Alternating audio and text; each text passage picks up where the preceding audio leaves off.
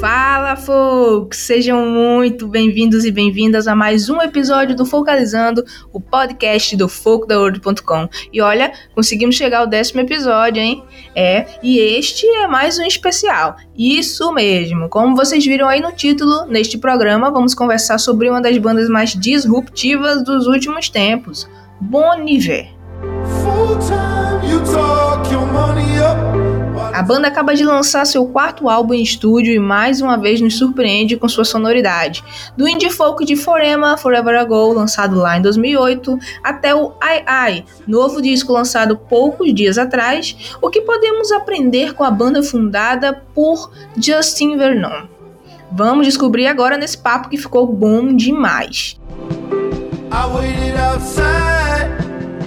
Antes, não esquece de seguir o nosso arroba Foco da Ordem em todas as redes sociais, conferir nossas playlists no Spotify e no Deezer, seguir o Focalizando nesses streams também e acessar o focodaorde.com para ficar por dentro das nossas descobertas no mundo folk. Agora sim, simbora pro papo.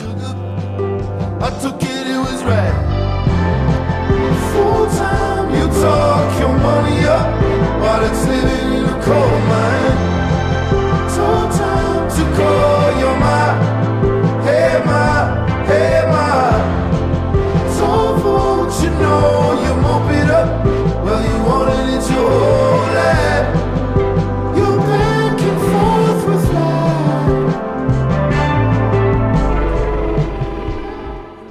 Gente, começando mais um papo aqui. Hoje eu tô acompanhada mais uma vez do meu universitário do Indie, Ícaro Araújo. Dá um oi pro pessoal aí, Ícaro. Fala, gente, já tô virando funcionário da empresa Folk the World aí. É, a gente tá aqui em todos os podcasts aí tentando colaborar na coletividade sempre. E agora a gente vai falar de um dos meus artistas preferidos, com a colaboração da nossa adorada Maísa Castros. Eita, olha aí. É quase um co-host o Ícaro aqui já. e representando a comunidade de fãs do Boniver no Brasil, Giovanni Rocha. Fala um oi também aí pro pessoal, Giovanni. O pessoal também. E me diz também quanto- há quanto tempo que tu é fã do Boniver e quais são todos os grupos do universo que tu tá participando aí. Nossa senhora, eu sou fã deles desde 2008. Na verdade, desde a da época que Boniver tinha, o Justin pelo menos tinha Volcano Char, né? Que não tinha nem Boniver ainda.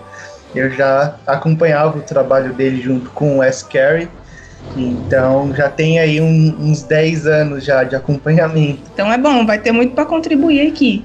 Eu espero que eu possa contribuir com vocês. É, obrigado aí pela, pela oportunidade de estar podendo colaborar com todo mundo. E além dele, está aqui com a gente também uma surpresa, Justin Vernon.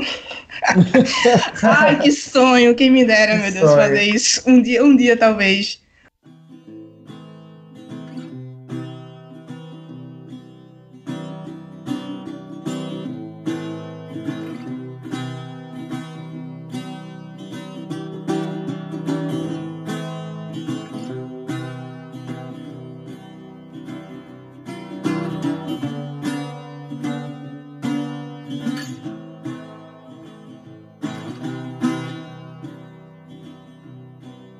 Mas enfim, gente, pra, pra gente começar aqui, deixa eu jogar uma dúvida filosófica. Dá pra separar Bon Iver e Justin Vernon? São uma coisa só? Como é que é? Ah, Dá. Eu acho que sim. Ele consegue separar bem o trabalho dele, né? Ah, é claro que ele já passou por diversas bandas e colaborações, mas eu acho que cada coisa, cada banda, cada música que ele traz pra gente, ele traz uma mensagem separada do, do trabalho que ele tem com a banda Boniver, né? Cara, Então- eu acredito. é, eu, eu também acredito que dá pra separar. Até porque tem o Vulcano Shore, que tem um. Não sei nem, não sei nem como se pronuncia. É, tem, tem, um tra- tem uma discografia consistente, assim, não, é- não foi só uma experiência. E, tipo, eu acho que o Bom Inverno não é só é, o Justin Vernon, tem uma galeraça por trás, ajudando na produção, ajudando na, na equipe de apoio, e, tipo, músicos competentíssimos. Então, tipo, claro que ele é a cabeça, mas eu acho que, tipo, Bon Iver não é só ele e ele não é só o Bon Iver. Eu acho que ele é um, um artista genial que, que trabalha em várias frentes. É, talvez por ele aparecer muito, eu acho que rola muito essa confusão, assim, né? Porque ele é o, o frontman ali da banda, e geralmente entrevista é com ele. É sempre a cara dele, nas fotos, é sempre a cara dele. Sim. Mas o, o, o projeto em si, ele tem vários colaboradores, né? Eu não sei se esses colaboradores são os mesmos em todos os discos. Me ajudem com isso. É, bom, na verdade, os integrantes mais velhos mesmo da banda é o Michael Noyce, né? Que é o, é o guitarrista. E o S. Carey, que também tá desde 2008 com eles, né? É claro que ele teve colaborações, mas são coisas mais recentes, que é uh, teve a colaboração do Aaron, né, uh, da banda The National, provavelmente todo mundo conhece, uh, junto com o irmão dele. Então tem essa essa pegada dele ser o, o frontline da, da banda, mas o S. Carey também é uma grande referência, eu acho que ele também é bem famoso no meio, até porque ele também tem músicas solos, né, fora da banda também Inclu são muito boas. Inclusive, fabuloso, assim. O S. Carey é muito bom, gente. Porque você vê ele ali. Eu tava vendo até um show um dia desse. É, e tipo, ele fica ali atrás, basicamente, ele, ele acho que ele é teclado, bateria e segunda voz, uma coisa assim, né? Sim, isso mesmo. É, ele fica ali quietinho, ele não aparece muito na, na banda Boniver. Aí quando você vê o projeto solo dele, o que esse cara. É, nossa, é, é muito bom. Eu sou realmente muito fã dele. Inclusive, tem música deles que do, do solo mesmo, que ele chegou a fazer, que teve participação até mesmo em séries famosas, né? Se eu não me engano, Grey's Anatomy teve uma cena que tocou uma música dele e eu achei aquilo magnífico. É, ele também é uma grande referência na banda. É, e os outros integrantes da banda têm projeto solo também ou Uh, não, a maioria eles têm participações em outros discos, né? Mas músico mesmo é só o Carrie e o, e o Vernon. Tu conhece, Ícaro, o trabalho solo do Carrie? Cara, eu não vou mentir, não conhecia de nome. Acabei de pesquisar aqui no Google e eu acabei de descobrir que, tipo, tem umas músicas dele na minha playlist e eu não sabia que eles trabalhavam, tipo, que eles trabalhavam junto há muito tempo. Eu pensava que ele era, tipo, artista de participação ou, ou artista de tipo banda de apoio, mas aparentemente realmente eu conhecia sem conhecer, entende? Eu não sabia que eles eram uhum. próximos nem nada do gênero. Muito, muito bom. É, eu também, assim, eu ouvi o Carrie, eu achei maravilhoso. Nossa, que homem incrível. Depois, é, eu fui procurar e tal. Eu disse, caramba, esse cara é do Bon Iver, eu não sabia. É, tem um, um, álbum dele, é Range of Light, de 2014, que, tipo, eu lembro de ter escutado esse álbum e ter gostado muito mas eu não sabia de forma alguma que ele tinha alguma relação com, com, com Boniver antes, tipo, a não ser uma participação, uma coisa assim. É, a banda lançou agora o Ai Ai. É assim que se pronuncia, gente? Eu fico na é. dúvida é. de como. Ai Ai, sim, né? Sim, é uma pronunciação para falar que é, que é uma coisa sua mesma, né? Está é. se referindo a você, né? Porque na verdade o disco inteiro ele fala uh, sobre a necessidade de qualquer indivíduo se encontrar. Por isso que ele se refere a eu, né? Então é isso que o, Joe, o Vernon pelo menos quis passar. Tá, agora segura aí que a gente vai falar nesse disco. Antes de chegar nele, vamos dar uma passeada aí nessas estações, porque eles anunciaram um disco com um vídeo muito interessante, uma proposta muito massa que foi de fechar um ciclo aí, né? E aí eles falaram que cada disco meio que significava uma estação. E aí começou lá no inverno de Forever, Forever Ago, 2008, salvo engano. Me corrijam Isso. se eu estiver errado, né? 2008. Sim. E aí, nossa, o tempo voa, né? Muito. Caraca, tem 11 anos já esse disco. é, a pessoa se sente velha, me senti muito velha nesse momento. Ah, é, esse disco marcou muito, foi o, o, nascimento do Bon Iver, tem tudo a ver com o nome da banda, inclusive, né? Que vem do francês, Bom Inverno.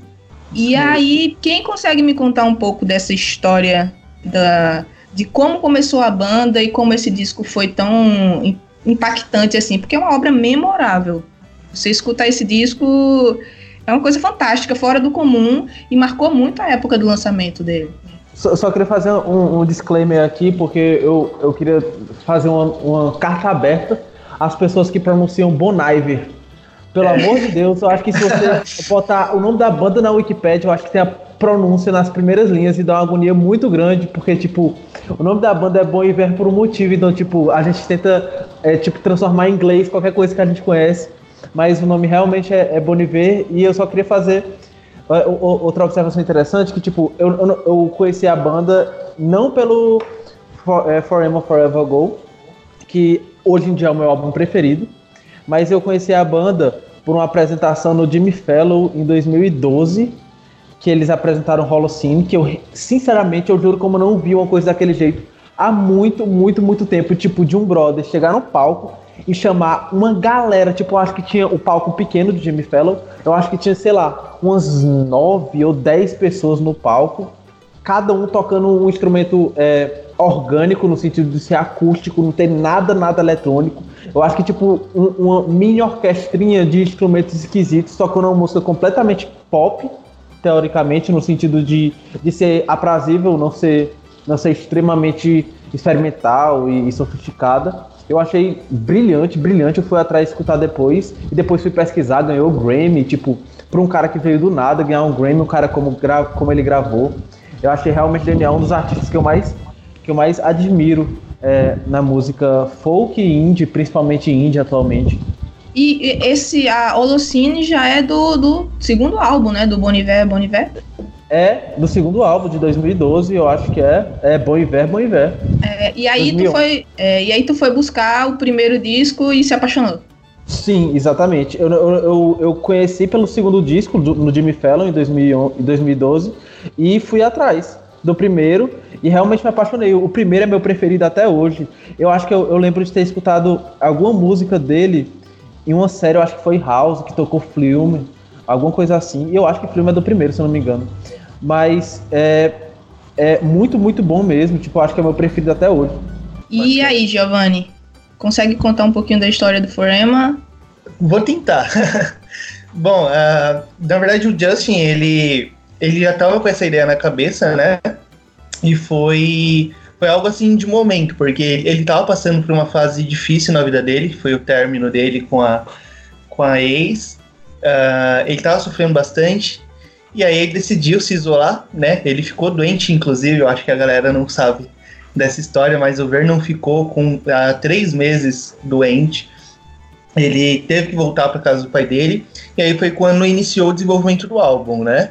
Então, a partir disso, ele começou a criar a história uh, de toda, toda a trajetória de vida dele, de tudo que ele passou, uh, colocando todo o sentimento dele que ele tinha em cima do primeiro álbum, que foi Forema, né? Então... E, e, e, salvo engano, desculpa que te interromper, foi uma doença meio pesada, acho que foi mononucleose, uma coisa assim. E é. tipo, o, o álbum não é uma bad por acaso, ele tava na merda. Sim, ele estava bem afundado mesmo. Uh, então ele, ele tinha essa necessidade de expressar o pensamento espiritual dele, né? Reforçando uh, o quanto ele estava sofrendo, né?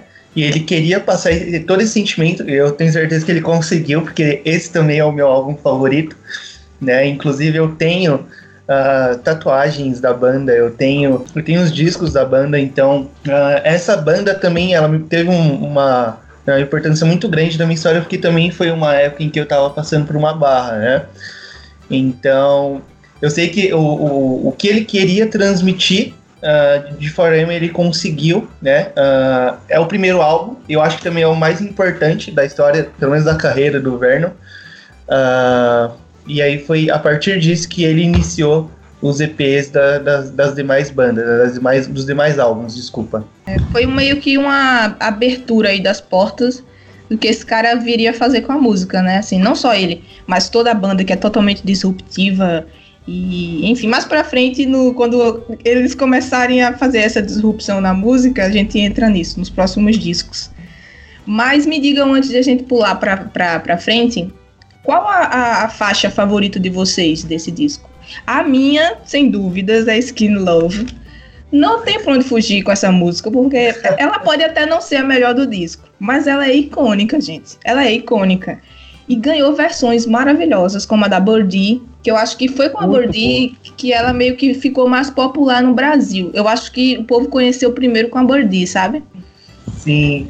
É, é, eu fico até um pouco revoltado que as pessoas falam que o, a versão dela é a melhor que a do Vernon. Aí eu falo, olha. Não, eu não acho. É, eu não, acho. falo, Não tem como. Tipo assim, é um cover maravilhoso, né? Uhum. Ela conseguiu realmente colocar uma vibe diferente, mais melancólica na música, mas é, a minha, pelo menos a minha faixa favorita é Quit Your Fear, né? Boa também. Ah, eu, eu tenho, inclusive, essa música tatuada no meu braço. É, Acho que eu tenho bastante música favorita, mas a minha, a minha favorita mesmo desse álbum é Creature Fear mesmo. Na verdade, A eu acho minha- que Creature of Fear é do EP, né? Eu não tenho certeza.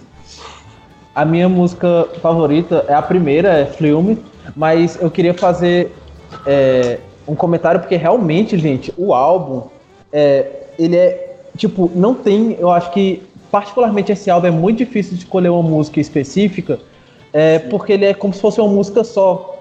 É, é, é, tipo, um- fica conectando uma com a outra, é um álbum bem, bem é, enxu- enxuto nesse sentido. Tem até a faixa 7 que é, que é Team, que realmente é só uma passagem de som entre Creature Fear e Forema, que eu acho que Sim. tipo, dá essa impressão de que o álbum é uma coisa só. Eu, eu gosto muito dessa, dessa sensação. O primeiro álbum que eu tive essa impressão foi o The Dark Side of the Moon do, do Pink Floyd, que a pessoa senta e escuta o álbum inteiro e a pessoa não sabe dar o nome de uma música, entendeu? Parece que tudo é uma música só. Eu acho que Forever Forever Go pa- passa muito essa, essa impressão e tipo sem, sem ter aquela ela, aquela energia de quem tá tipo monetizando em cima da depressão o, o, o não faz isso a, a- tipo a- o álbum é extremamente íntimo você escuta parece que você tem, tem um brother na sua frente que nele fez no YouTube depois, um show pra uma pessoa só, eu escuto esse álbum como se o cara estivesse na minha frente. Eu acho uma, uma sensação realmente indescritível. Poucos álbuns conseguiram transmitir isso. É, realmente, é, você falou um, negócio interessante que é, essa, esse negócio de passagem de uma música para outra realmente tem bastante, tanto no primeiro quanto no segundo álbum. Ah, que às vezes o arranjo do final de uma música já tá emendando na, na próxima música. Sim, Aí você fica tipo, meu Deus, que. Eu, eu nunca tinha ouvido, pelo menos em outro, em outro álbum. Acho que na verdade só tem, eu só conheço uma banda que teve essa emenda de, de música assim, dentro do mesmo álbum, que foi uh, do Music, quando ele lançou Drones. Que ele tem essa emenda de música, né? De um final de um arranjo para uma próxima, pra um próximo símbolo. E eu achei, tipo, sensacional a forma que ele quis passar isso pra gente. Isso é uma tendência, isso é uma tendência muito comum é, em rock psicodélico, rock progressivo da década de 70, tipo é, é, The Doors, é, Emerson Lake and Palmer, Pink Floyd, tem muito disso. Tipo, um álbum é como se fosse uma ópera, é uma coisa só, tipo essas passagens, parece que tudo tá dentro da mesma linha, como se fosse um grande parágrafo, o álbum fosse um parágrafo. É muito, muito massa isso, realmente. E é uma coisa que eu sinto muita falta nos álbuns atuais, sabe? Sim, Porque sim. é tudo muito single, tudo muito single. E assim, o Bon Iver, ele ainda consegue fazer isso. Eu acho que nesse último disco, no Ai Ai, a gente ainda tem essas transições. Mesmo ele lançando singles separados. Porque é um gênio. é- a, a banda é muito genial. Mas não é todo mundo que consegue fazer isso, não. É difícil É. pra caramba. Sim, é realmente difícil. é. E é difícil mais ainda entender a cabeça do Vernon, né? Porque eu mesmo, eu, eu sofri muito para decifrar algumas mensagens que ele quis passar, principalmente em 22 A Million, que ele... Aquele álbum para mim foi a maior confusão da minha vida. De Também. início a gente nunca engole, né? Quando é algo novo, assim, que você tá acostumado com aquela coisa mais folk, mais melancólica, de, por exemplo, de Foema. E aí ele vem com todo aquele autotune de um, do novo álbum dele, você fica tipo, meu Deus, acabou minha banda. Aí você acha que é ruim de momento, e depois você para pra ouvir e você fala, pronto, tô apaixonado, não tem como.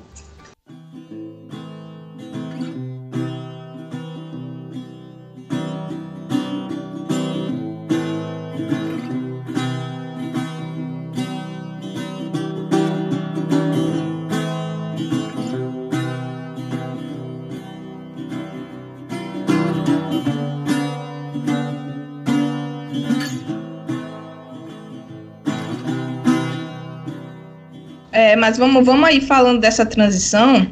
É, depois que ele, eles lançaram o Forever, o Forever Forever Ago, saiu um EP, né? O Blood Bank.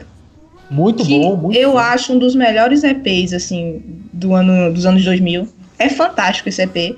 E aí, nele, a gente já percebe que vai ter um negócio diferente pra frente, gente. Porque ele começa naquela mesma vibe do primeiro disco, mas quando a- chega ali em Woods, que eu acho que é a faixa que fecha o, di- o, o EP, e que teve o dedinhozinho ali do senhor Kanye West, Uhum. É. você percebe todo o negócio assim, o que é que tá acontecendo.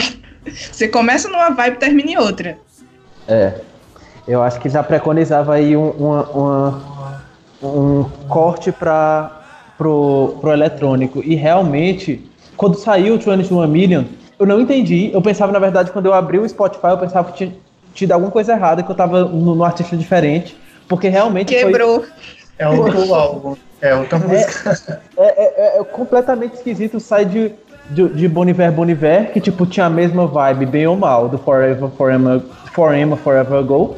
E aparece uma banda do nada. E a primeira coisa que eu fiz foi ir no Pitchfork pra ver o que é que o pessoal tava falando, eu vi a- procurar alguma review pra entender o que é que se tratava. E depois que eu fui entender, aí eu fui olhar de novo com outra visão. Mas até hoje é um álbum meio traumático pra mim desse do, do Bon Iver. Traumático é forte, hein, Ica? Mas é, pô, é muito difícil de engolir. É, É. é, a- a- até hoje eu lembro da, da resenha do Pitchfork falando que, tipo, 21 Million é com certeza o álbum mais difícil de se escutar do Bon Iver. Mais complicado. Mais complicado, muito difícil. É, porque, sei lá, porque vamos, vamos lá. A gente fazendo assim a, a timeline dele, a gente tem ali uma, um indie folkzinho que a gente já tava meio acostumado ali com um negócio meio Fleet Foxes, tem umas bandinhas que já faziam. E beleza, é um disco muito bom, diferentão, mas tá numa zona meio que de conforto da gente. Aí entra o, o, o EP, o Blood Bank, que, ok, é bom, tem umas coisas, mas é uma faixa só ali mexida, Kanye West, beleza. E aí, depois vem o, o Boniver Boniver, né? Uhum. Pronto. Aí a gente já começa, assim, tá a vibe do primeiro, mas tem um negócio diferente. É, eu, eu acho bom fazer um recorte aí, Maísa, Hum. que é um álbum muito confortável pra gente, que já, já, já gostava desse tipo de música, mas eu acho que pra indústria musical da época, eu acho que foi tipo o, o Forever Forever Go, eu acho que foi um álbum paradigmático no sentido de ser revolucionário no contexto norte-americano, porque Fleet Foxes, sei lá, é, Mumford Sons é, é, é europeu e funciona na Europa. Tipo, pra um, Sim, um sim, artista como o Bon Iver aparecer do nada nos Estados Unidos, no auge da, da música eletrônica, no auge da Britney, no auge da Beyoncé, eu acho que realmente foi revolucionário pra eles. É, e também pelo alcance que ele teve, né, Ícaro? Porque eu acho que Sim. tinha umas bandinhas fazendo, mas pra chegar aonde ele chegou, eu acho que realmente não era. Não foi comum. É Não verdade. foi comum. Boa observação aí.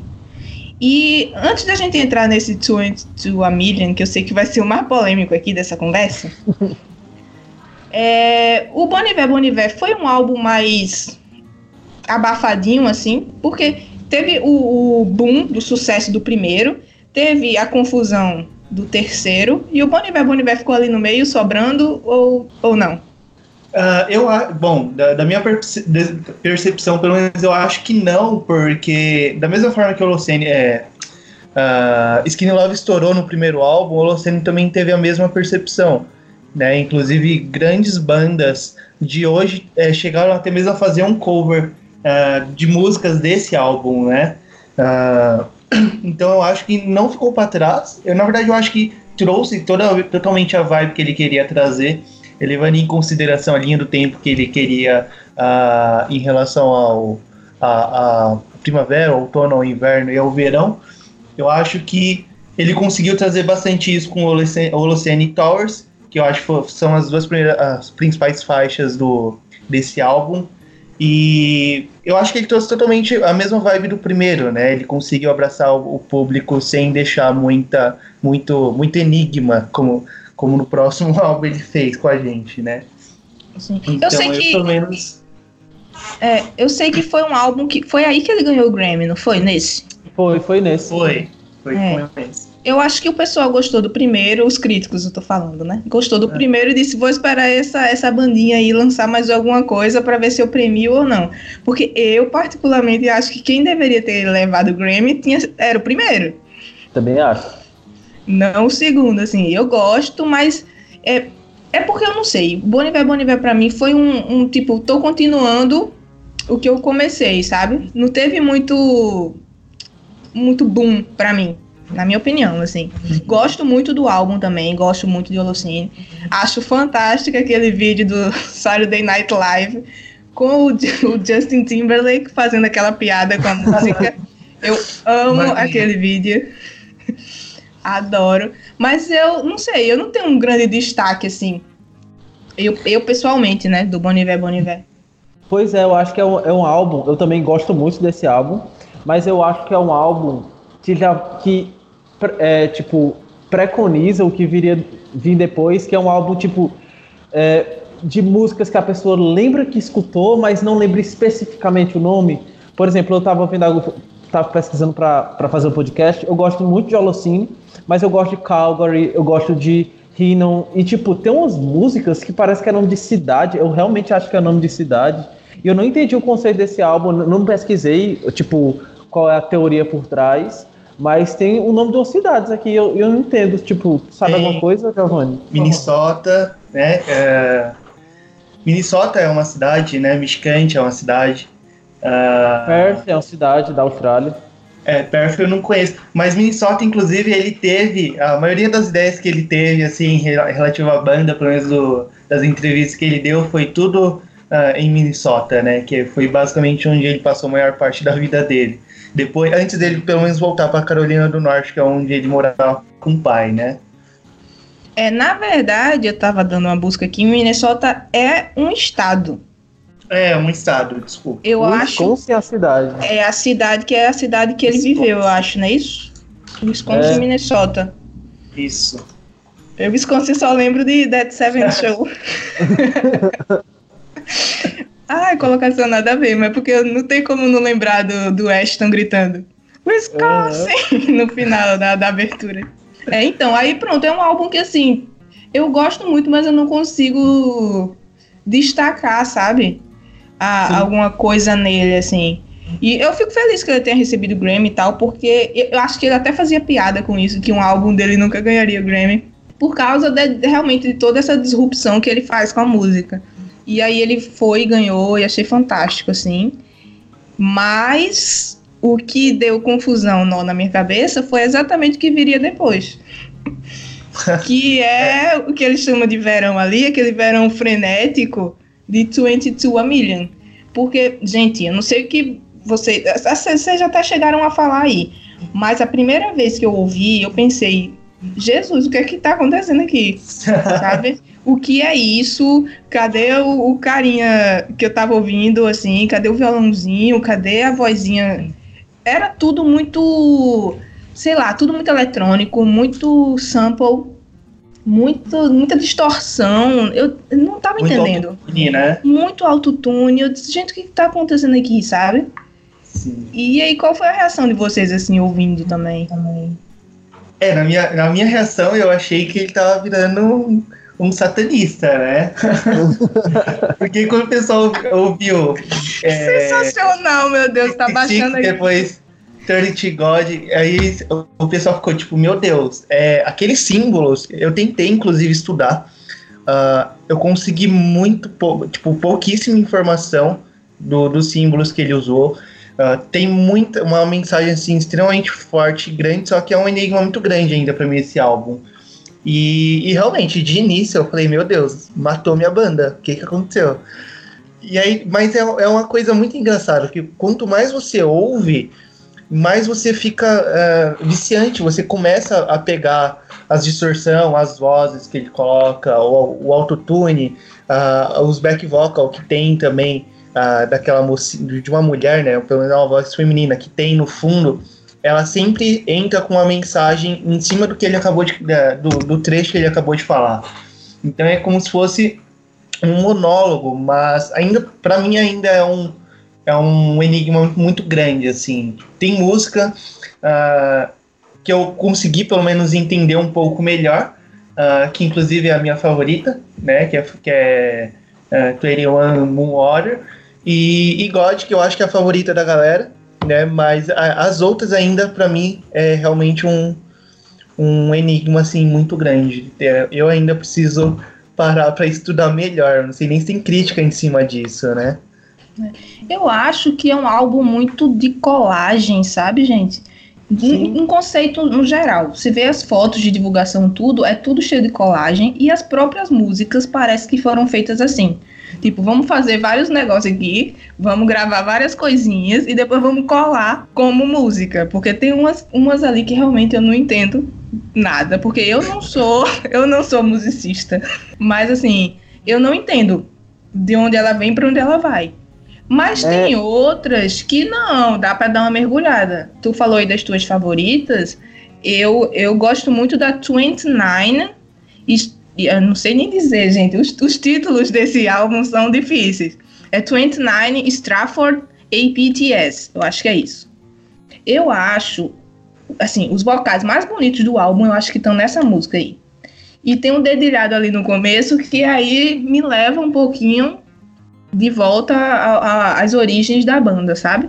Eu acho fantástica essa música. Agora, dizer que eu, eu entendi o conceito, eu não entendi, não. Mas para mim ela é a mais bonita. É um álbum, é um álbum muito dadaísta. Eu acho que, tipo, primeiro que o nome das músicas são praticamente impronunciáveis, porque não tem letras, pelo menos algumas. E, tipo, eu realmente gosto muito de 29 Stratford APTS. Gosto muito de Eight Circle. Eu acho, tipo, muito conceito. Mas é aquela coisa que realmente eu escutei, eu jurava que tipo, tinha alguma coisa errada. Eu, eu pensei em desinstalar o Spotify, instalar de novo, porque as letras não ficavam tipo. Bugou o aplicativo. Deu bug no aplicativo, as letras ficavam todas quebradas na, no, no algoritmo, ficava esquisitíssimo. E dá a impressão daquelas músicas que a pessoa baixa pirateado, que na época do, sei lá, do Emule, do Ares, a pessoa ia na, na internet, nos cafundó da internet para baixar o álbum e via umas coisas tudo errada, umas músicas tudo quebrada, tudo bagunçada. Mas eu acho que é um álbum tipo meio inexplicável, mas tipo é um álbum que foi muito premiado na época, porque querendo ou não é, é meio cabeça assim o álbum, tipo o Pitchfork falou muito bem. Teve tipo a, a nota foi 9 de 10 para um álbum esquisito, é, é, é altíssimo. Então, eu acho que é, é, o, é o álbum mais, mais complicado assim do Bom Iver, mas, as, mas mesmo assim é um dos álbuns mais interessantes de se estudar, de se aprofundar realmente para para ler. E eu queria falar uma coisa para escutar. Eu queria falar uma coisa para ti, Maísa, porque eu acho que a gente fala muito bem das coisas. Eu acho que a gente podia pegar um podcast assim para falar tipo da, das piores experiências musicais que a gente já teve, porque eu acho que é, eu acho que é bem gratificante a gente olhar olhar pelo lado negativo também, porque tem umas coisas. Não, não esse álbum, esse álbum é muito bom. Eu só não entendi na primeira vez, mas tem uns álbuns que a pessoa escuta e, tipo, a pessoa escuta de novo, escuta de novo, escuta de novo e continua horrível. É. Vamos, vamos gravar sobre isso, que vale a pena. Mas é. Vai ser divertido.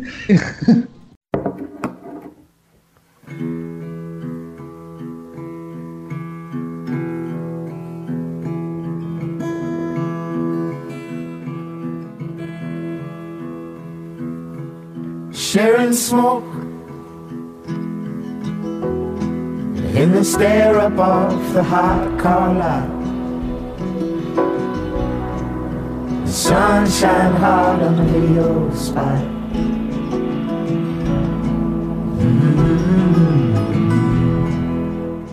Ei, mas ó, pra, vamos aqui. Eu, eu recebi um áudio aqui que para quem está ouvindo a gente aí, a gente estava juntando um time para gravar aqui o podcast, e aí tinha um, um, dos convidados que é músico, que é o David Barkan, que eu acho tão americano esse nome dele, que até hoje eu não sei se ele é brasileiro ou não, mas o áudio tá com português direitinho, e ele deu um ponto de vista de músico que eu acho que vale a pena a gente jogar aqui na roda. Vou dar o play para ver se vocês conseguem ouvir aí o que ele tá falando. Vocês me avisem aí. Uma coisa que eu queria puxar de assunto no podcast, que para mim é, um, é, uma das coisas mais interessantes do, do Bon Iver, que é a evolução musical dele, a constante busca do Justin é, em, em, desconstruir a música de fato. Então, assim, eu sou músico sei lá, eu sou músico não, né? Eu sou músico falido, né? Eu, eu tinha banda quando era adolescente. E, mas eu sempre mantive a música como mote e eu escuto música como músico.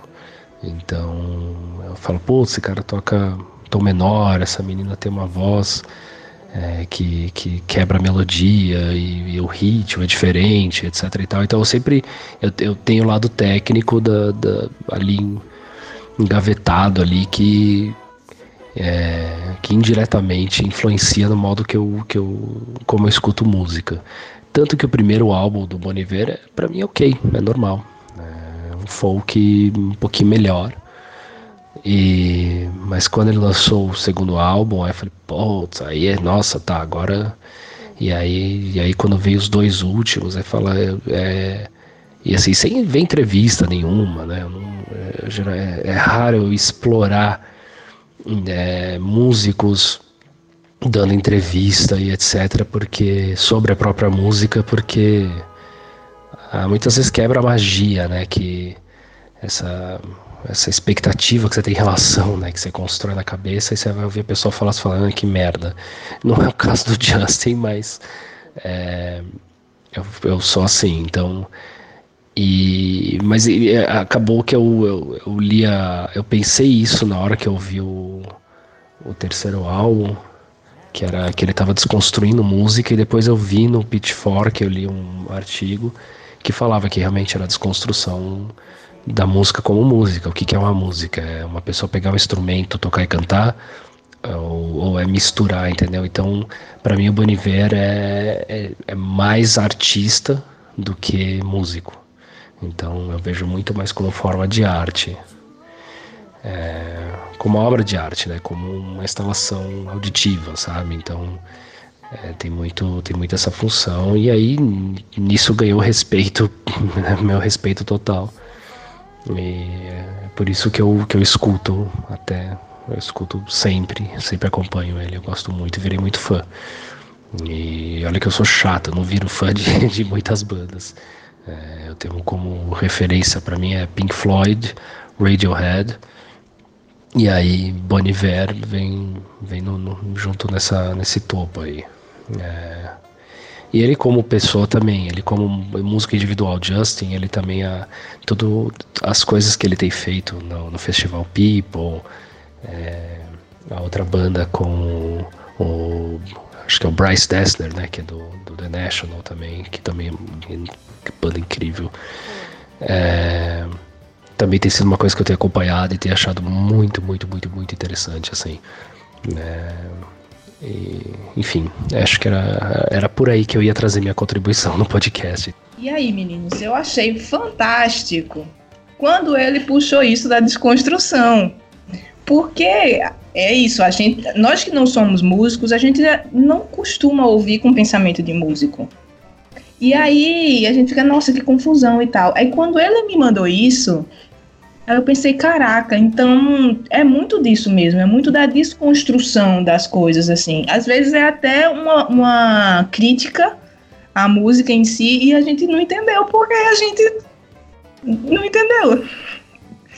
Então, toda é. vez que eu escuto alguém falando sobre esse álbum, toda vez que eu vou ler algo do álbum, toda vez que eu vou ouvir o álbum, ele se reconstrói todo na minha cabeça. Cara, assim, é, é que a gente entende, é, sobretudo em teoria musical, a gente entende música como sendo aquele conjunto de, de sons que seguem as regras de harmonia, melodia e ritmo, mas eu acho que, co como eu comentei, como eu realmente não, não tinha visto isso desde Pink Floyd, realmente é o tipo de música que você tem que ter o álbum, entendeu? Eu tenho muita vontade de comprar, é uma das poucas, das poucas bandas que eu realmente tenho vontade de comprar o vinil. Eu, eu tenho a. Uh, uh, a vitrola, mas eu tipo tenho vinis antigos da minha avó, mas esse é um dos esse é um das bandas que eu queria.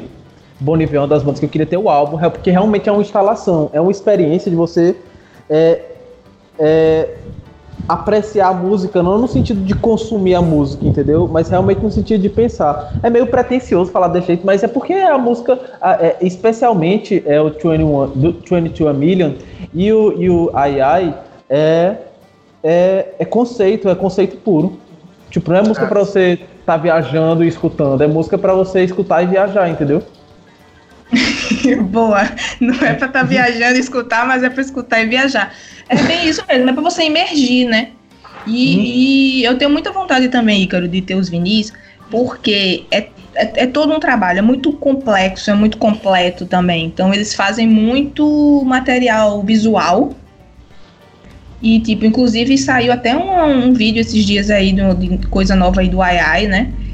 que assim é quase um livro que você tem ali com muito, muito, com muito conceito, muita coisa que está por trás da, da construção daquele disco. E quando você pega o vinil ali e, e fica simplesmente parado ouvindo, que é uma coisa que muita gente não faz hoje em dia, a música é sempre segundo plano, né? Sim. Se você parar para ouvir assim e imergir nele, nossa, tem muita coisa ali, muita mensagem ali que, enfim, tem muito para dizer pra gente, mas a gente precisa prestar atenção. Talvez seja isso que ele quer que a gente faça, sabe? É. É porque eu acho que ele envolve muito essa questão do, do espirit, é, espiritismo, né? É muito pensamento espiritual, porque você ele, ele coloca muito essa questão de você mergulhar na fé para buscar tipo resposta no teu interior. Então é, é uma atmosfera sonora assim totalmente diferente do que a gente está acostumado desde o primeiro álbum, né? É, e eu já vi, inclusive, tem aquela entrevista fantástica que saiu com. recentemente, tá lá no canal dele, que é até um, aquele. Né? aquele Isso, é. É Sim. muito boa aquela entrevista. Ele fala muito disso, e ele fala, fala muito de, de fé também, não no sentido de fé religião e tal, mas fé de acreditar nas coisas, acreditar em si mesmo. É, e, e, cara, eu acho fantástico, assim, essa profundidade que ele dá às coisas, sabe? De se entregar, de. Enfim, de ser completo no que você está fazendo. E eu acho que ele faz isso em todos os trabalhos. Porque parece que ele tá assim, sei lá, colocando a alma dele ali é, e você percebe que em cada álbum ele tá passando por uma fase diferente da vida. Inclusive, quando eu escuto, escutei esse novo, o Ai Ai, eu senti ele uma pessoa totalmente diferente. Sabe como se a energia dele pulasse pela música? Sim. Eu, dá para sentir que ele tá uma pessoa completamente diferente, assim, mais feliz, muito mais feliz ele parece estar do que no começo da carreira. Sim. Mais aberto, assim. Eu considero esse novo, o Ai Ai, um dos álbuns mais confessionais. Apesar de, de, de, sentir assim, o Justin muito confessional, ele é o principal compositor, né? Uhum. Sim. É, e aí dá pra ver que ele bota muito dele nas letras. E aí, tipo, beleza, o, o primeiro disco é totalmente confessional, é dor de cotovelo, ele tava basicamente sozinho assim, ainda não era esse conceito gigante da banda. Eu acho que é o disco que tá mais ele mesmo do que o, um conjunto de pessoas. Mas nesse não, é o álbum mais colaborativo dele, eu acho. Veio muita gente participar.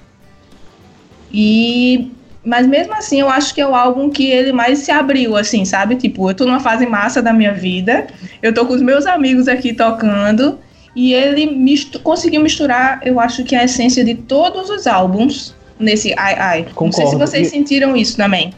E, e, eu concordo e falo, e tipo, eu digo que o, o Bon Iver é, desses dois últimos álbuns, 22 Million e Ai Ai, ele trabalha muito esse lance do tipo de ressignificar a música, como tu mesmo falou. Hoje em dia a música é muito trilha sonora. É, na verdade a música é mais trilha sonora hoje em dia do que nunca. Você sempre, desde o Alckmin, eu acho que é assim. Você sai na rua escutando música e tipo é isso. Você fazendo as coisas escutando música. Foi-se o tempo de você ir na casa de um amigo porque ele comprou um CD ou ele comprou um CD de fora, é, um, um, amigo viajou, trouxe uma fita de fora, uma coisa nova, um vinil novo, e tipo, todo mundo se reunia em torno da caixa de som do, do Microsystem ou da própria Vitrola para escutar e consumir, tipo, vou parar para consumir esse álbum, esse, é, essa, essa música. Eu acho que o Bon Iver, nesses dois últimos álbuns, transmite essa energia dele é, de um jeito a fazer a gente realmente parar, sentar e não. Hoje eu vou tirar, sei lá, uns 15 minutinhos, 20 minutinhos para escutar uns 5, 6 músicas do artista que eu gosto e realmente vou escutar. Eu vou parar de fazer o que eu estou fazendo e vou escutar a música que eu gosto para entender, para consumir, diferentemente de só estar é, tá no música de elevador, tá só reproduzindo enquanto ele está fazendo as coisas. Aqui a gente está muito apegado também a esse a, a, questão do som, né? Às vezes a gente está ouvindo uma música e nem tá nem prestando atenção na letra. Sim. Só que é muito difícil você fazer isso com o Justin, porque a gente sabe que tem uma mensagem ali que ele quer passar, né? E de, assim que ele lançou a primeira música, porque na verdade uh, ele lançou, ele chegou a tocar a música desse álbum uh, no último show dele, é, antes do, do, lançamento mesmo, antes dele divulgar que teria um álbum novo. Uh, e aí a gente já, sabe, já, já tinha na cabeça que era um universo totalmente novo, né? Que ele estava explorando coisa nova. Uh, desde a, de quando ele implantou o autotune. Então, pra, uh, eu vejo assim como uma, uma metamorfose muito grande, porque ele saiu do que a gente está acostumado a ouvir, mas ainda assim a gente não consegue deixar de ouvir, porque uh, não é só o, a questão sonora que deixa a gente preso à banda, né? São as mensagens e tudo que ele, ele consegue passar diante disso. Então, realmente é um. um é bem viciante é, esse álbum novo. Eu confesso que eu tô sentindo. Eu tô na mesma vibe assim do, de quando ele lançou uh, 21 a Million. Uh, eu também ainda tô tentando engolir algumas músicas assim. Eu sei que eu vou conseguir, né? Mas é, é um pouco difícil também. Mas eu já também já tenho assim minhas músicas favoritas. Eu sei que as outras é com o tempo que a gente consegue realmente de fato digerir aquilo que ele consegue passar, né? Olha, eu não sei se é porque o 22 foi muito confuso na minha cabecinha, mas o Ai Ai pra mim tá um pouco mais nítido, eu acho, sabe? É. Parece que ele consegue entrar melhor assim na, na, na minha cabeça. E assim, desde que ele lançou o Rei Mar, eu já me apaixonei assim. Sim, meu Deus. Eu já peguei, caramba, aqui tem a, tem a essência. A essência Boniver tá nessa música aqui. tá? Eu consegui entender essa daqui. Sim, exatamente. É, ainda tem os títulos confusos, ainda tem uma confusão aí, mas eu achei ele, sei lá, mais acessível do que o 22. Porque se alguém começar a ouvir a discografia pelo 22, talvez desista da banda, eu acho. Sim. Talvez não queira nem conhecer os outros trabalhos dele, né? É, pois é. Mas o ai ai não. E eu achei muito bonito desde essa ideia do conceito, porque esse ai ai, a gente estava falando lá no começo, é meio que o eu espelhado, né? É meio que Sim. eu de frente para mim me entendendo, assim. Exatamente isso que ele quis passar, é realmente a, a necessidade, a necessidade de, da, das pessoas se encontrarem, né? Encontrar a essência. É, e é exatamente isso que ele fala, inclusive, na, na última entrevista que ele teve no canal dele. Então, tem, tem muita coisa legal nesse álbum. Uh, é, vai ser a mesma coisa que Big Machine, né? Quando ele lançou lá com, com Aaron e com Bryce Disney. Uh, a gente fica muito apaixonado quando a gente pega uma determinada música que você fala assim, ah, essa aqui eu vou pular, essa faixa, porque é, é, muito esquisita para mim. Aí você fica ali, só entre Fate e Reimar, né? Mas aí uma hora você acaba ouvindo o restante das músicas. É, mas aí já dá para entender um pouquinho, porque você vê, eu tô aqui com, com o Spotify aberto, aí tem, a primeira música é Why I, que é o, o Y, né, em inglês, que se fala Why I. Aí você já tem, opa, aí já tô aí perguntando sobre por que eu. Você já consegue entender aí a filosofia. aí depois vem o I am I, Aí, ok, eu tô falando de mim, né? Ele tá falando ali dele e tá. Aí vem o we. Aí você consegue entender um pouco mais, entendeu? Que eu não consigo fazer isso com 22. Sim, sim, eu acho que o conceito é mais claro. Inclusive, eu acho que tem músicas tipo Marion, Holyfields e outros que, que lembram muito a, as primeiras vibes e próprio, o próprio Reimar lembra com muitas primeiras fases, mas realmente, tipo, com outra vibe, tipo, com outra mensagem, Bicho, eu acho que dá, sinceramente, eu acho que dá pra estudar cada álbum como, sei lá, fosse uma vanguarda europeia do, do, do, nesse, do início do século XX. Eu acho que, tipo, dá pra, dá pra perceber muito como é, a estética, tipo, a estética musical muda muito nesse novo álbum. Muda. É, e é realmente, realmente muito, muito interessante. Eu acho muito massa essa evolução, como a gente ouviu ali no, num áudio do David, essa evolução, assim, essa busca por fazer algo novo, porque você fica curioso, assim, para saber o que é que vem da próxima vez, entendeu? Você demora para absorver o que ele tá fazendo. Você bota aí dois, três anos para você entender um, um disco dele. Aí Sim. vem ele anuncia que vem outro, aí você já fica naquela expectativa. O que é, é que vem? Assim que, assim que você acaba de engolir o, o, o, o álbum, já vem outro. Tipo, é, demora uns três anos pra lançar o álbum, é o tempo que tu tá deglutindo ainda, tá tentando entender o álbum que lançou. Mas é exatamente isso. Mas eu, se- eu acho que vocês sentiram também que ah, ele, não, ele não perdeu a essência da música dele, da voz dele, dos drives que ele faz em cada música, mas ah, ele não traz mais aquela, ah, aquela música melancólica que a gente sentia necessidade de ouvir nos primeiros álbuns, né? De você, sei lá, pegar um ônibus, tá chovendo, você encosta lá na janela do ônibus e fica ouvindo a música e se sente dentro de um filme, né? Então, ele não perdeu isso nesse novo álbum, pelo menos eu senti bastante isso. Porém, já não tem mais ah, essa parte de melancolia nas músicas, né? Já é uma coisa mais agitada, um- uma música bem mais alegre do que ele costumava tocar nos álbuns anteriores. É, então, aí é, aí é que eu acho que tá muito assim, na fase da vida que ele tá, sabe? Porque você olha, ele tava naquela bad profundíssima quando ele fez o, o Forever Forever Ago. Então ali reflete muito da tristeza dele, das decepções e tal. E aqui eu sinto que ele tá muito felizão, assim, tipo, eu já tô rico, eu É. tô bem, eu tô bem.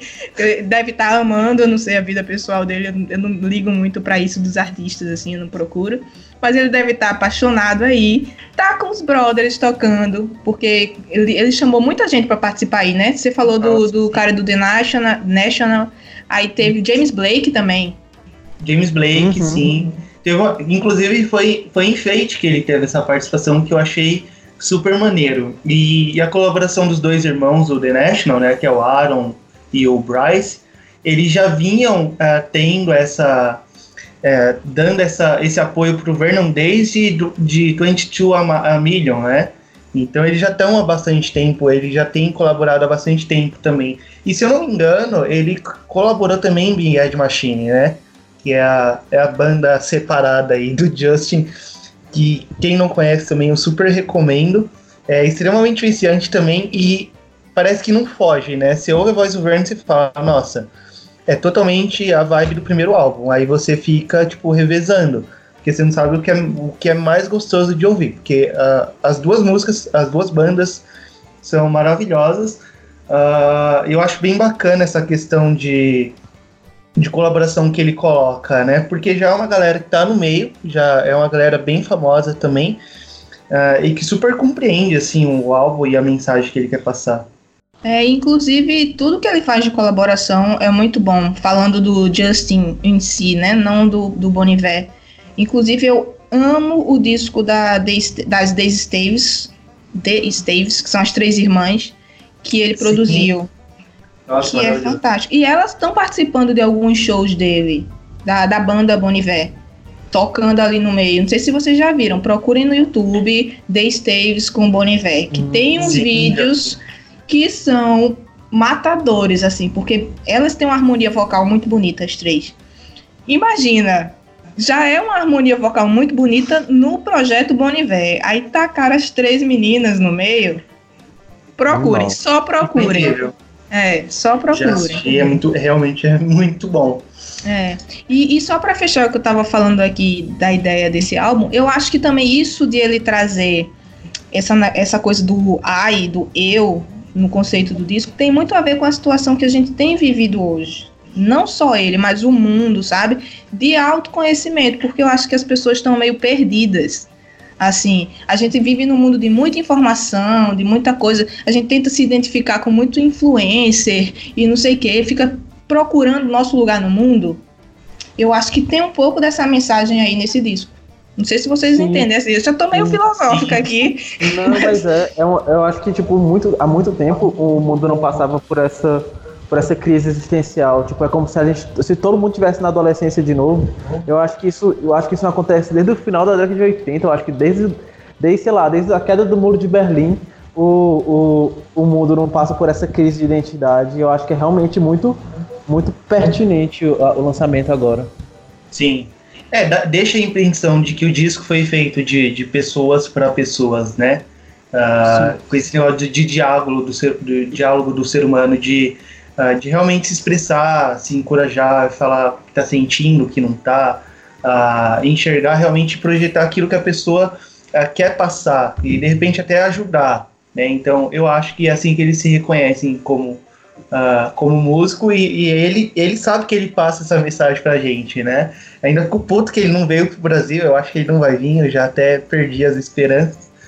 Talvez mas... ele venha pro Lola, pô, próximo ano, não sei, ele lançou algum. Olha, eu, eu, espero isso há 10 anos, mas ah, pelo menos pra esse lado, o máximo que ele vai conseguir chegar mesmo, eu acho que vai ser a Argentina. E né? Foda. Eu como. Ah, junta a grana e vai pra lá pra Argentina. É, é o jeito mesmo. Não tem, não tem outra forma. Eu quase fui quando ele teve o show em Lisboa. Inclusive, esse álbum eles lançaram lá de novo, né?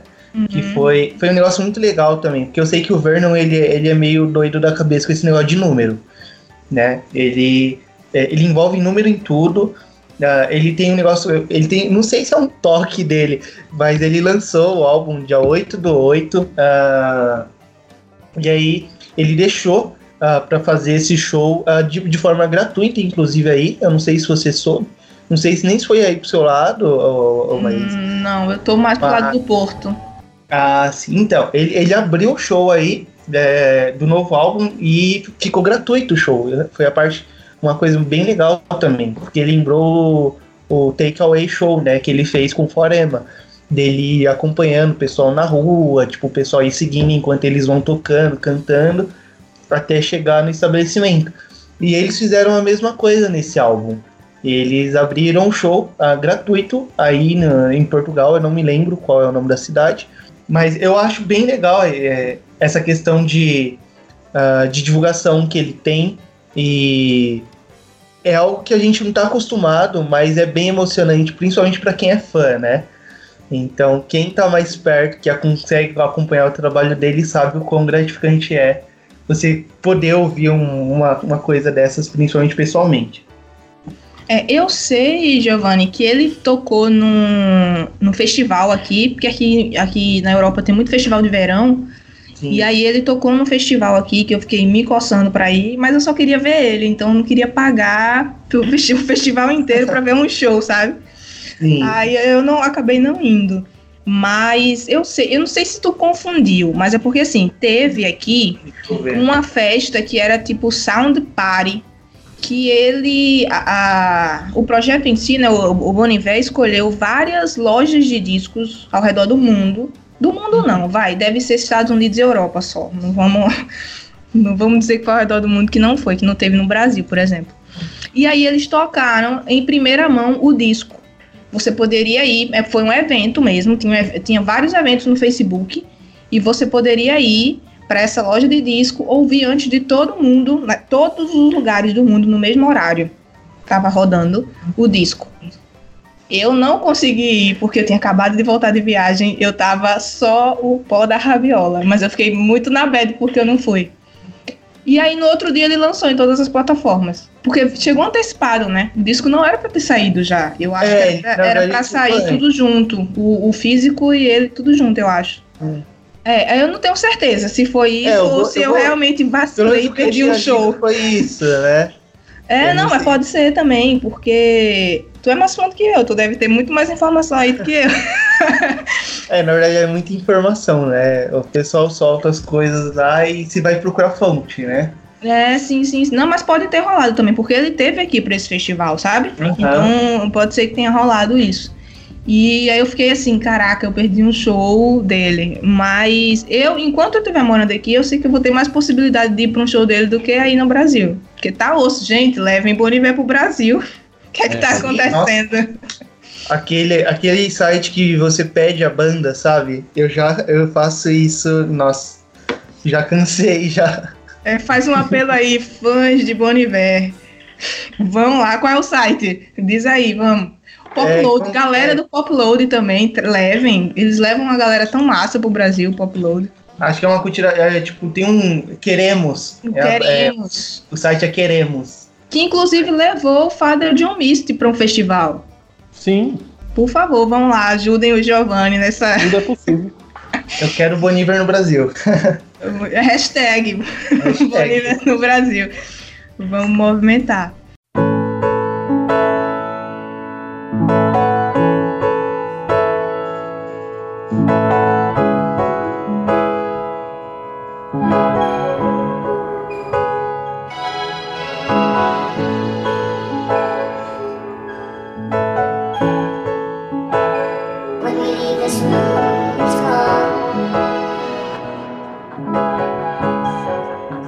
Meninos, pra gente encerrar, qual o melhor disco? É o primeiro?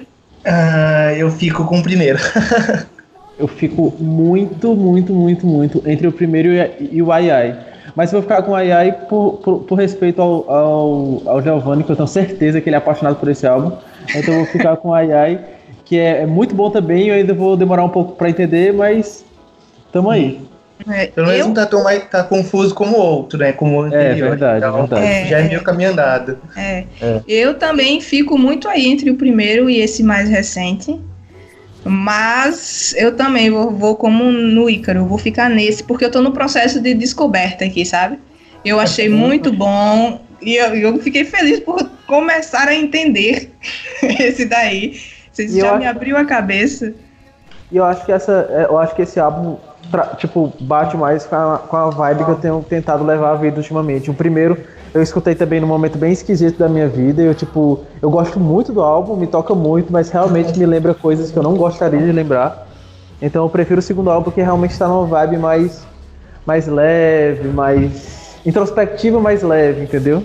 E o que é que vocês acham daqui pra frente? Fechou esse ciclo. Vocês acham que esse menino aí, o Justin, a banda completa Bonifer, vão brincar ainda com o nosso cérebro daqui pra frente? Abrir um outro ciclo muito doido aí. Eu não faço a menor ideia. Se ele chegar amanhã lançando um álbum de funk, eu não duvido. É, eu, eu, eu sinceramente tô torcendo pra ele ter uma recaída, né? Pra trazer música nova, porque eu não quero o careca aposentado. Não, eu duvido, Tá cara. Isso eu duvido muito, viu? Eu acho que ele já deve estar se coçando, terminar a turnê desse disco pra entrar em, em estúdio, nas cabanas dele, nas casas dele que ele vai, porque ele faz muita coisa em casa, né? É, Uhum. verdade. É, ele tem os estúdios em casa e tal, não sei o quê. E eu acho que ele deve estar se coçando já pra montar coisas novas, assim. Eu acho que daqui pra frente, desculpem os fãs do primeiro disco, eu acho que ele nunca mais vai voltar naquele primeiro. Vai não. Acho que É, vai ser só, só desconstrução e coisa. Ele pode até pegar uns elementos ali do começo. Inclusive teve um relançamento agora, não foi? Do que fez uma década do disco, aí ele fez. show e não sei quem em comemoração. Mas assim, a sonoridade eu acho muito difícil que ele volte para aquela. Sim, é, é uma história bem bonita da, da- das músicas que ele criou, da banda, como surgiu a, a banda, na verdade.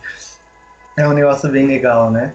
Eu acho muito massa, assim, é um dos, dos melhores músicos vivos atualmente, eu acho, porque ele consegue misturar muita coisa, ser um músico excelente e ser muito atual. E eu acho que isso é perfeito, assim, não imita ninguém, não tá...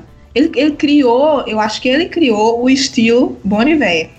Ele não, a Sim. banda, né? É, é difícil, pra mim é muito É. difícil relacionar a, a banda. Eu sempre relaciono ao Justin, é muito complicado isso.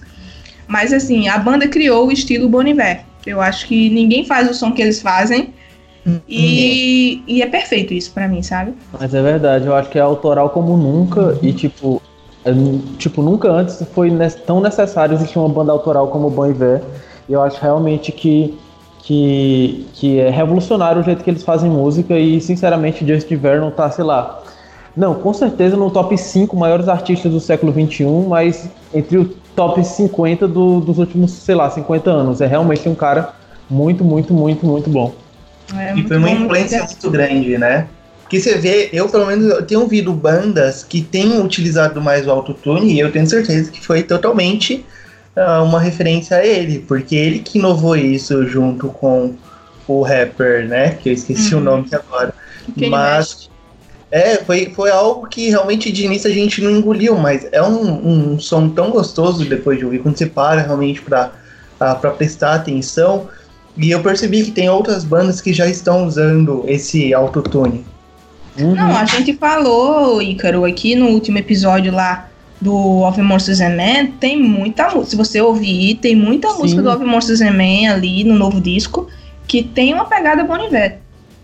Sim, eu acho que, tipo, claro que o autotune já existia, o sample já existia, mas eu acho que juntar com esse estilo de música em específico é, é, é muito único, porque realmente era uma coisa voltada pra eletrônica, voltada pro rap, pro trap, por uma coisa realmente que não tem nada a ver, e ele trouxe isso pra, pra música folk, pra música independente, de um jeito completamente único, que é realmente só dele.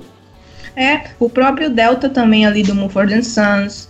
E Sim. se a gente for ouvir alguns discos novos feitos no Brasil, nessa nova leva de artistas brasileiros que estão misturando folk com indie, folk com MPB, também tem um dedinho. Pode procurar que também tem esse dedinho dele.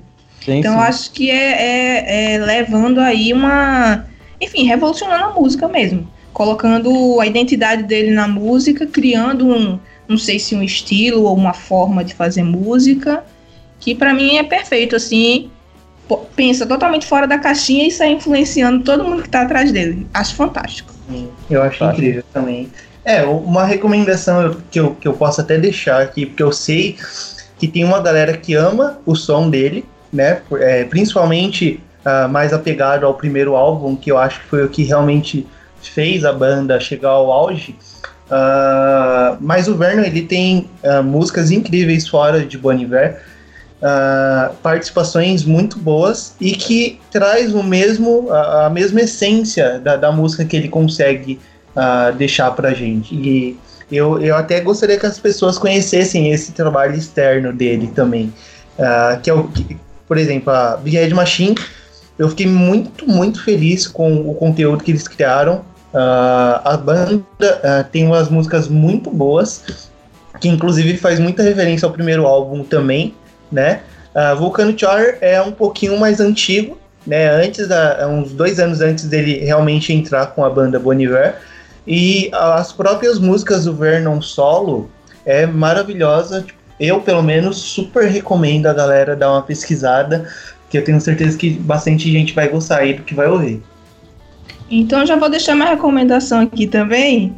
Pra quem quiser, se interessou aí por- pelo que eu falei do The Staves, vai ouvir o álbum delas, If I Was, que foi produzido por ele. E na faixa Make It Holy, que é, foi o single que divulgou o disco e tal, tem a participação dele, a vozinha dele lá de fundo. Vamos ouvir, maravilhoso. Sim, bom, Meninos, mais alguma consideração? Eu acho que a gente passeou em tudo aí na, na, na carreira desse rapaz, hein? A gente já tá muito filósofo aqui. é, falando da- muito da bad já. Meninos, eu amei esse papo, sério mesmo. Eu, eu gosto muito de músicos que fazem a gente ter papo cabeça pra entender, tentar entender o que eles estão fazendo. Não só músicos, artistas no geral. Que ele, tanto que eu sou muito fã do Banksy. Não vou nem entrar nisso aqui porque, enfim, a gente, é, eu adoro artistas que fazem tirinhas na internet, e, enfim, amo artistas que são assim, que fazem as pessoas pensarem. Pra mim, artista tem que ser isso. E, cara, muito obrigada por vocês passarem esse tempo aqui conversando e compartilhando comigo, com o pessoal que tá ouvindo a gente aí, ah, os conhecimentos de vocês em Bon Iver, Justin Vernon e etc. Muito obrigada. Imagina, eu que agradeço a oportunidade. Muitíssimo obrigado. Eu acho que é, eu pretendo gravar mais podcasts aí no futuro e sempre conversando é, sobre música, porque realmente muito, muito, muito massa esse tipo de papo que a gente teve hoje. Muitíssimo obrigado, Maísa, por proporcionar isso pra gente. É nóis. Eu tô, eu, eu tô muito nessa vibe de conversar muito, assim. Tem uns episódios aí pela frente que, meu Deus, eu, por mim eu gravava todos hoje, mas não dá tempo. Arrobas, meninos, onde as pessoas encontram vocês, quiserem trocar ideia, conversar, enfim, discutir disco, dizer que vocês falaram besteira, como é?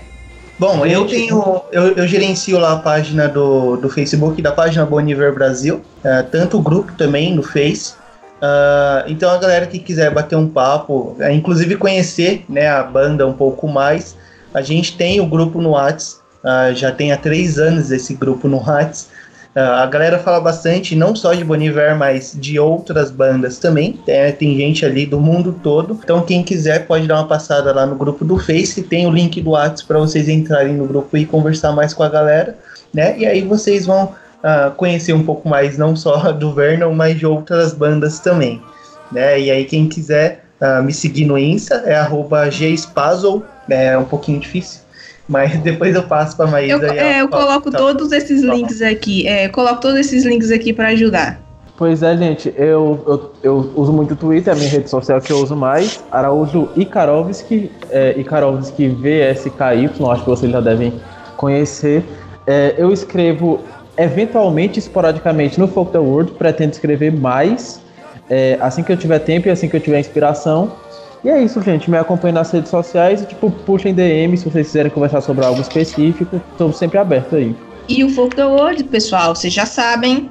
Arroba Foco da World em todos os, todas as arrobas aí, em todos os Facebook, Instagram, todas as redes, Spotify, Deezer. Então, estamos em todas as partes aí. É só procurar o Foco da World e, claro, acessar focodaúde.com para ficar por dentro de tudo, inclusive os textos do Ícaro e todos os textos dos outros episódios, está tudo lá. Meninos, obrigada mais uma vez. Beijão e até a próxima. Até, obrigada. Tchau, tchau. Beijo, beijo. Tchau. tchau. tchau.